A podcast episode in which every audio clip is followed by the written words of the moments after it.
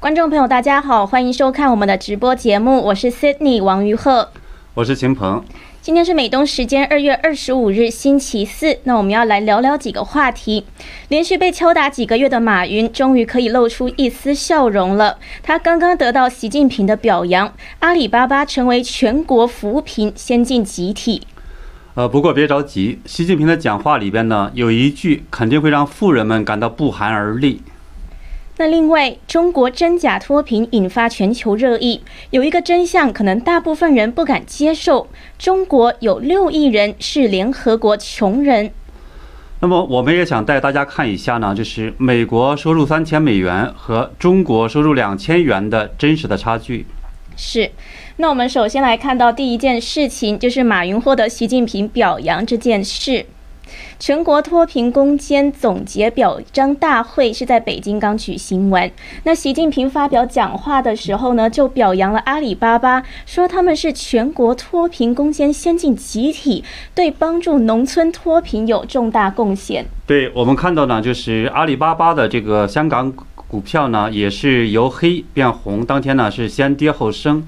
那么倒市的时候呢，它曾经下跌了呢，是百分之一点三。而收市的时候呢，是报价是二百四十三点四港币，那微升了是百分之零点二五，结束了呢五连跌。是，那习近平说的这番话，媒体是报道说与马云破冰了，关系缓和了，那这是不是意味着马云已经大大难这个逃过一劫了呢？呃，我觉得恐怕还不是这样子，就是我们可以从几个方面来去说一下。首先呢，就是。呃，作为马云的，就是阿里来讲，扶贫实际上已经做了很多年了。那么最早他们应该是在，呃，就是汶川地震的时候，这个灾后重建，二零零九年开始，然后是二零一四年参加了定点扶贫，在之后呢，也是又做了很多很多这些事情。那么，呃，其次呢，就是扶贫这件事，它不是阿里一家在做，很多的电子商务平台还有大企业，这是一个共同的做法。这样做的目的呢，它是为了这个获得产品销货源，对吧？扩大这种市场，而且呢，获得政府的这种支持。在中国，有的时候你要不尽这种社会责任，实际上还不行。而这也就是说，意意味着啊，这个马云呢，他并不会就这么一下子就躲过这种风雨了，对吧？因为很明显的话，后来我们看到呢，是阿里、京东，还有是万达等等的话，都遭到中共的话是一定程度这种整肃。那么在中共体制下呢，我们讲说，呃，民营企业和政府这个关系，它永远是一种尿壶的这种关系，对吧？政府想用的时候拿出来用一下，回头呢想杀肥羊或者整肃的时候，它照样整。嗯。而且呢，就是民营企业家还可能因为做好事多了，这种影响扩大了，遭到中共的这种进一步的这种清洗。比如说这个 CNN 报道，蚂蚁呃集团呢，它被停止上市的时候就指出来说。因为这个马云等大企业家功高震主，让共产党呢脸上无光，所以他才会被收拾的。是，那现在习近平怎么又突然开始表扬马云了呢？嗯，因为现在来讲的话，他是要去表扬我们看到的这种就是扶贫的这方面的问题，对吧？那么当然在这个过程中，马就是阿里呢，实际上是帮着这个八百四十二个贫困县。在过去的三年中呢，它就整个销售了多少钱呢？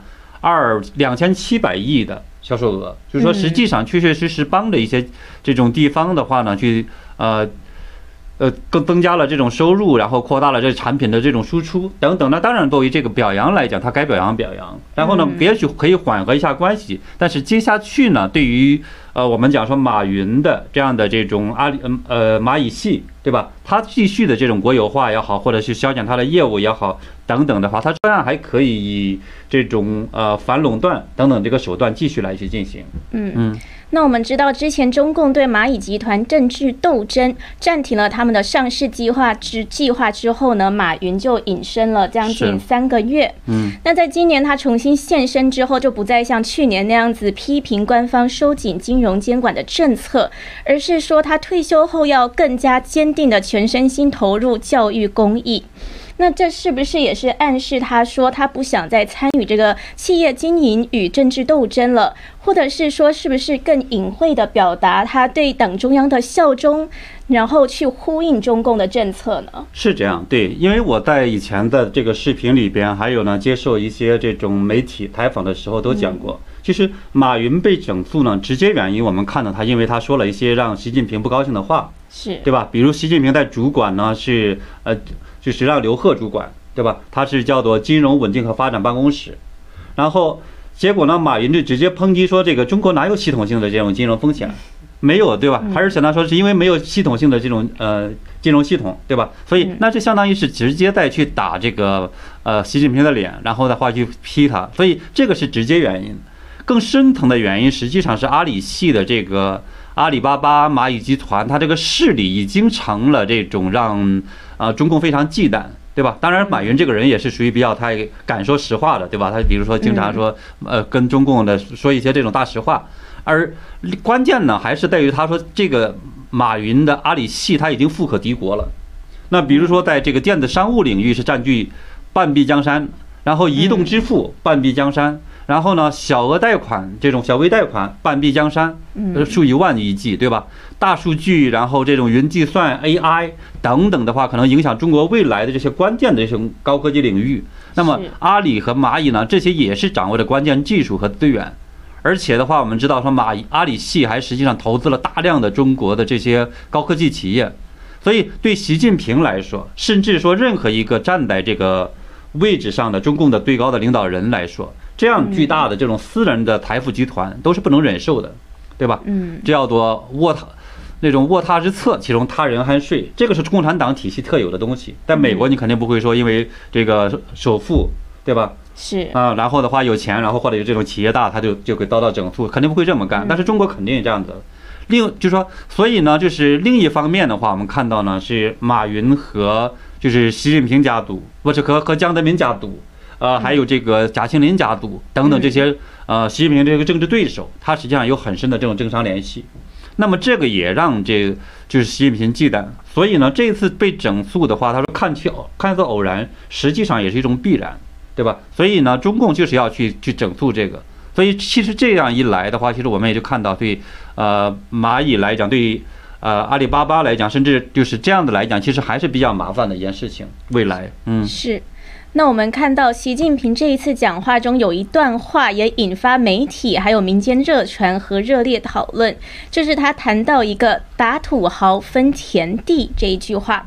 那习近平是说，毛泽东在一九二七年在湖南发动的这个“打土豪分田地”运动，是实行耕者有其田，帮助穷苦人翻身得到解放，为摆脱贫困创造了根本条件、根本的政治条件。那这句话呢，就引起大家热议了。对，我看整个网络、整个这样的就是媒体啊，其实都关注到了这段讲话。这其实意味着，就是习近平这个人本人还是非常痴迷于毛泽东的这样的一个统治方式，共产党的这种集权模式。而且的话，中国很可能就是在继续在政治上继续再往毛泽东方向那个退倒退。另一方面的话，也更可能是继续去打土豪分企业。对吧？继续大踏步的去搞这种国进民退，让这个民营企业家们呢就是心寒。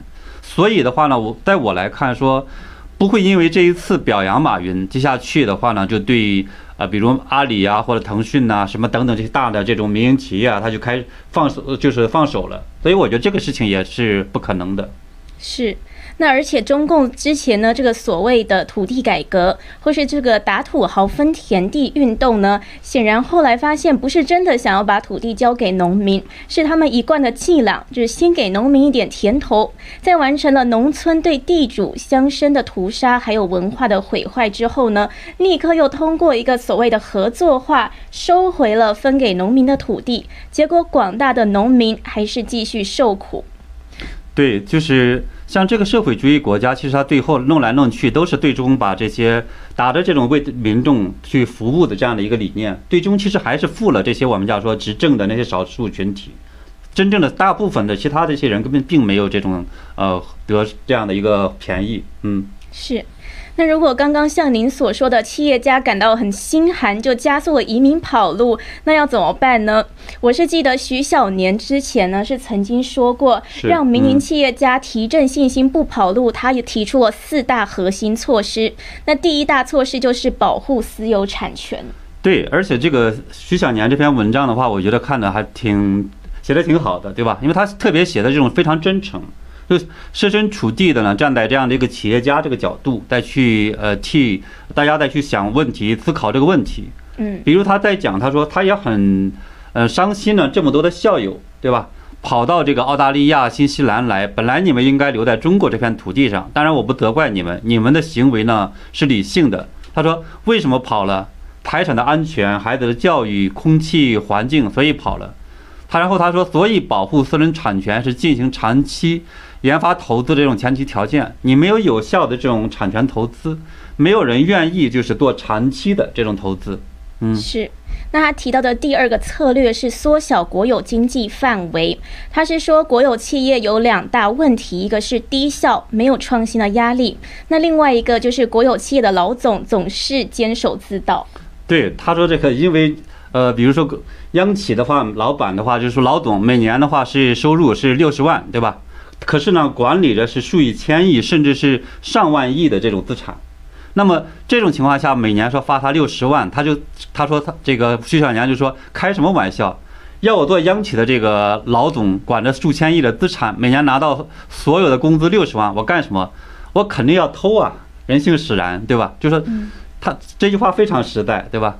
我记得我那时候我是在清华读研究生的时候，就是经济学家魏杰给我们那时候讲课，也讲了一段故事。是他说他去这个一个非常大型的这种国有企业去，然后呢，那个老总的话就请他吃饭，嗯，然后呢一点菜的话，就是花了好几万块钱，嗯，他当时很心疼，他说你干嘛这么浪费钱呢，对吧？还不如说直接我们把这个几万块钱分了。是，啊，那个老总就说这这可不行。咱们吃了的话呢，这属于这种叫工作；如果说分了的话呢，这就属于犯错误了，对吧？所以你能够看出来，其实中共的这种国有企业，你让他怎么去管好，怎么就能够去有这种竞争能力？他的那些老板、老板们或者这些整个资产上来讲，他没有，这不是他所有的，又让他去管，所以其实这里边就有脱位和这种问题。嗯，是，那的确是一个问题存在。那第三，他提供的策略是放松和解除管制；第四是要全面减税。那这个听起来，他提供的策略是跟川普实行的政策是差不多。是，而且呢，就是我觉得他实际上为什么他讲说这四条，就是在我来看都行不通，因为这些都会触动到中共这些权贵家族，还有中国共产党这样的一个统治，包括的话呢，就国有企业的这样的一些利益集团的命根子。那么只要中共的体制不变，他这说的四条都不可能改的。所以其实带来的结果的话，就是包括说现在对马云说好了，对吧？好一点。那其实同样的照照样呢会影响着就大批的这样的一些这种我们叫民营企业继续跑路，那必然的，对吧？嗯。去年还有二零一九年，我们看到呢，就是中国的官方报道说，一年的移民都有上千万人，分别就主要都跑到了说美国、日本、加拿大。对吧？那为什么就是像徐小年说的这种财产安全、干净空气，然后食物，还有呢，孩子教育，就避免孩子被洗脑。所以现在马云的这一次被整肃，说这么大的这个企业家被整肃，其实我觉得这个效应上来讲，会引起更多的人心寒，他不会投资，而且他会跑。嗯，是。那的确是看到现在有这个问题。那另外呢，我还看到关于中共的这个脱贫的真假，在网上也是引起了热议。大家都认为说这个是讲的太假了，因为去年的瘟疫想必是相当严重。那有包括很多的这个贫困县、贫困户，怎么可能就是说没有就没有，是吧？对，所有的我觉得正常思维的人都不会相信说中共就把这些贫困户全部消灭了。而且呢，这种运动式的这种扶贫，它可持续性也值得怀疑。那么呢，就是呃，中共的媒体和专家其实也都认为这种返贫可能性也很大。不过呢，我觉得其实它这里边呢，就是说还有一个非常重要的问题，很大部分人没注意到，那就是一个标准问题。因为我们知道的话呢，比如说美国也有穷人，然后加拿大也有穷人，对吧？其他国家国家也有穷人。中国也有穷人，但是呢，如果你不讲标准来讲的话，如果说我们或者干脆的就把比如说脱贫的这个标准定成一年说是呃收入就是一千人民币，那么的基本上很多就更容易脱贫了，就可以你可以说只要把这个标准定到那儿，不用数字造假，它就可以很容易脱贫了。所以这里边就是这么一个问题。是，嗯，所以网上呢才会大家在说这么一句话，就是凡事不讲标准就是耍流氓。呃，对。而且我今天还做了一个测算，那就是按照国际标准来说，就说是联合国还有世界银行的这样的一个标准，中国的真正的群贫困人口有多少人呢？我我估计你想不到，多少人呢？六亿人。六亿人，这个是非常大的数字。那这个标准是怎么来的？是怎么得出六亿人这个结论？呃，这个实际上就是按照世界银行的标准，它每天的这个生活费呢，它是说五点五呃美元，就是呢中等是偏上收入国家的这个贫困线标准。那么一美元，我们现在按照六点四人民币来去计算，对吧？那么呢，就是你这个折折合成人民币呢，是一千零五十六这样的元。那么中国呢？比如说李克强也曾经讲过，说有六亿人的话呢，他整个的这个收入每月也就一千人民币。那其实什么意思？就说六亿人他当然就在生活贫困线以下呀。就是说中国就是有这个六亿的这种按照联合国标准是个穷人呢。是。那我看到世界银行呢也有三个标准，就是极端贫困国家的贫困线每天的生活费用是在一点九美元，那中等收入偏下国家的贫困线是每天生活费用三点二美元。那么每天生活费用在五点五美元的话，那中国现在应该是按照五点五美元来去计算嘛？对，因为现在的中国的这个 GDP 已经是超过了人均是一万美元了。所以这种情况下，其实这实际上就是一个这种我们叫中等收入偏上国家的一个标准。所以呢，就是二零二零年的时候，我们看到八月份的时候，呃，中共的统计局就宣布说是中国呢已经是超过了中等收入偏上国家的水平。这个当时大家是当做一个喜报来看的。可是你今天来看的话，你会发现的话，这里边就是六亿人没有脱脱掉这个贫困线呀，这非常大的一个数字啊。是，那您再给我们说说这个按照什么标准是中国有六亿人没有脱离贫困线？再讲的仔细一点。对，就是因为呃，这个李克强所讲的嘛，就是他讲过说是中国是有六亿人，对吧？每个月的这个收入不超过这个一千人民币。对。那一年的话是一万二人民币，对吧？那么折算成美元来讲，就是不超过一五点四美元这样的一个数字。嗯。那么当时我知道，说去年这个李克强讲完这段话之后，那么全国当时哗然。就大家几乎就没人敢相信，怎么可能呢？你说大家觉得，因为平常所看到的都是说这个中国的这种我们讲说呃数字啊这些等等的这些，对吧？都是看起来是非常光鲜的，甚至好多这种白领的话，动辄几千人民币啊，上万人民币啊，这个都很多。是。所以呢，那么后来就是台新网就有一个报道，嗯，他呢引述了就是北京师范大学的一个叫做收入研究院课题组的一个这样的一个报告，他做了一个详细分析。然后呢，他这个分析之后的话，他给出来这个数这个标准呢，就是说这六亿人分布在哪儿呢？大部分在农村，对吧？然后呢，主要分布在中西部地区。然后呢，家庭人口呢是可能比如好几口子，对吧？上有老下有小。然后呢，这个里边呢是负担沉重。然后呢，相对来讲的话，比如小学和文盲教育程度就比较高，对吧？所以你比如说打个比方讲，这个夫妻俩去打工。一个月一人两千块钱或几千块钱，他上有老下有小，还有等等这些，那一平均下来，他确确实实就是不到一这个一千人民币啊。所以这种情况也是很多。而且呢，这里边他就讲说是像自雇就业呀，还有家庭的这种就业啊等等这些，其实好多还有这种没有劳动的，没有完全没有收入的。我看到他说的就是有五百四十多万人，对，是非常大的这个数字。而且他就做了这些这种画像，然后呢，包括非常清晰的呢，这个报告很长，做了很多的，比如说年龄啊、教育啊、地区啊、分布啊、月收入啊等等的，这些里边有非常详细的一个这样的一个测算。是，那所以可以看到是贫富差距还是比较大的。是，所以呢，中国其实真的就是说，并不像呢我们表面上看起来这么一个这种啊差这样一个光鲜。事实上来讲的话，大部分的财富应该还是集中在我们讲说。中共的这些最高层的这些呃利益集团手里边，那么呢，还有一部分的话，可能我们要中产的这城大城市的这批人，而广大的这些可能呃农村的，可能包括很多城市一些这种他们的家庭合起来的，对吧？可能有几亿人来讲，他确确实实现在并不是很呃很好过的这样一个状态。是，嗯，那但是我看到也有中共官方呢是去反驳说，美国也有穷人呐。例如呢，就举个例子，美国三亿人里面就有四千万个穷人，还有人引述美国智库的数字是说，美国有五分之一的儿童吃不饱。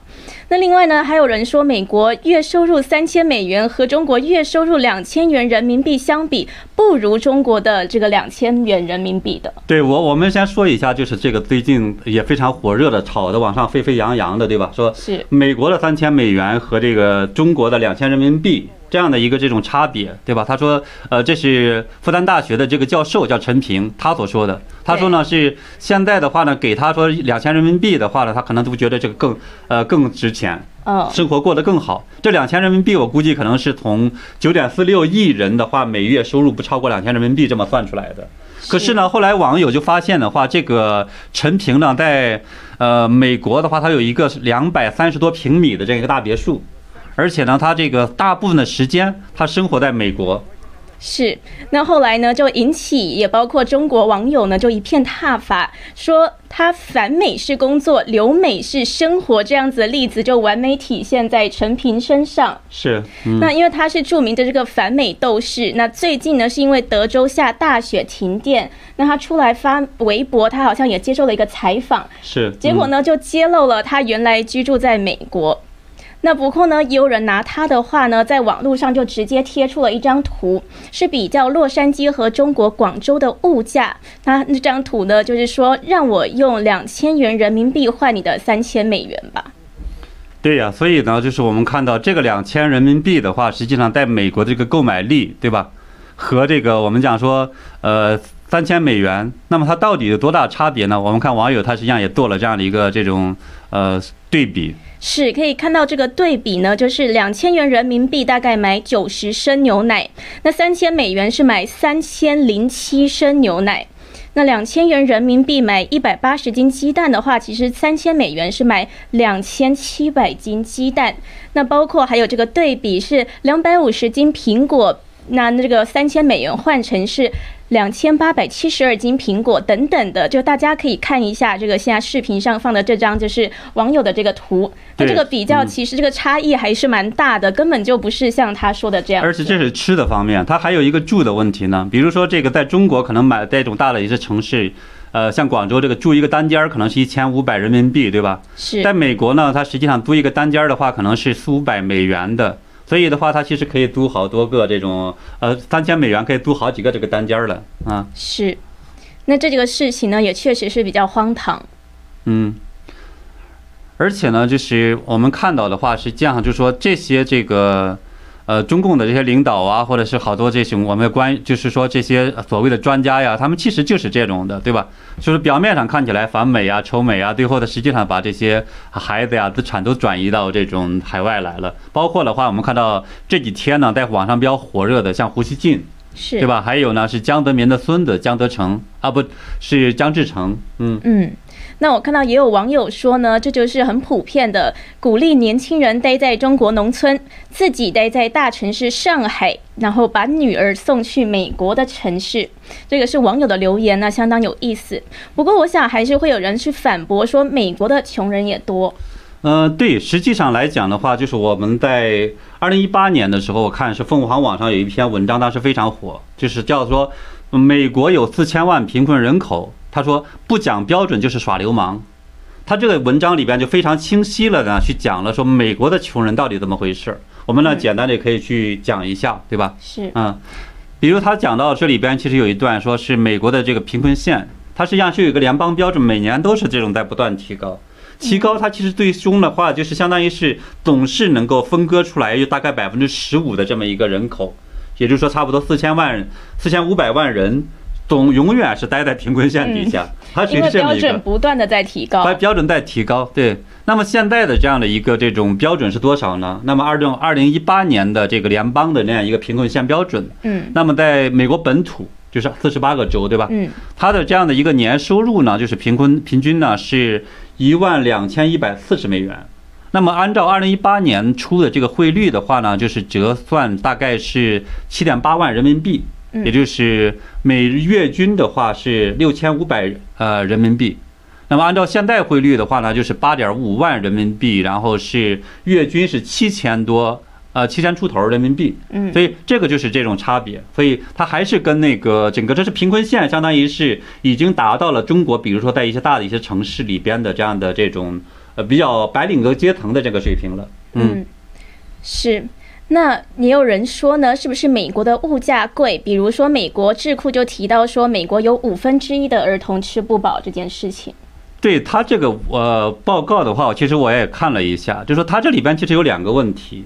第一个呢，它只是讲说这个有夸大的成分，因为有这样的一千平均呢是比如说是一万人民币的，有一万美元一年。它事实上来讲的话，它在吃上来讲，那么在美国它因为是个农业大国，对吧？嗯。因为大贸易战的时候，大家都突然间发现说，美国闹了半天是农业大国，中国闹了半天是个工业大国。对吧？所以这实际上一个差别。那么很多东西的话，比如说牛肉，还有这个鸡肉，在超市里边经常是一美一美元一磅，一磅是差不多一斤的零点九呃九斤这个数量，对吧？或者一点九九美元等等的，就说这些要折算成人民币来讲的话，甚至比现在的这个在国内的价格还要便宜。是。所以这就是差别。另外呢，就是中国媒体他不会告诉中国老百姓是什么呢？就美国这些穷人，实际上他有大量的这种政府的还有社会的这种补助。嗯，比如说来讲的话，穷人他到一定的这样的呃收入以线以下，那么甚至不要到穷人那个规模，对吧？他每年的这个医疗保险他是不用花钱的。是，你是说你去看病等等这些根本就不用那个，他有他有白卡啊，而且呢，他还有退税计划。因为就说你每年的话，你不不仅呢说，因为他买买东西他就有他有就相当于交税，所以他每年还能够这个从国税局领一些钱回来，啊，而且呢就是在有这种住房补贴，还有有的地方，还有的呢上学方面的话，有的州也有一些优惠，比如像纽约来讲的话，基于十几万美元以下的这样的一个年收入，嗯。然后呢，就可以去免费的，比如申请上州大州立大学的话，它可以免费，而且可以其他的这个更低的一些的话，也可以去申请一些这个呃孩子的这种上学的一些补助。所以其实花钱并不多，而且在吃的方面的话呢，其实这个联邦政府还有一个计划，它叫做补充营养协助计划。对，我们专门叫食品券。啊，叫食品券，对对，他就给孩子的话，他其实有一些各种各样的这种补助，对吧？就零发给这些食品券，然后拿食品券的话呢去买东西，这样的话呢，就一个月的话可能就有这个呃平均的话，比如说一一百一个人，对吧？一百多一百二十五美元，这个是二二零一六年这个数字。那一个家庭，比如你四口人，五百美元的话，其实整个算下来的话，你就发现实际上是买东西完全够了。所以说，实际上这部分的钱相当于政府给你出了，是。啊，所以等于说，在美国当穷人也是饿不死的。啊。对，实际上在美国，这大家了解美国的话，就会发现还不仅仅是饿不死，就说，嗯，美国的穷人实际上日子是过得最好过的，有时候过得比中产阶级还好，还好，因为甚至有的时候的话，这些这个政府有的地方政府还给他们补贴房子，是。直接分一套这个大别墅。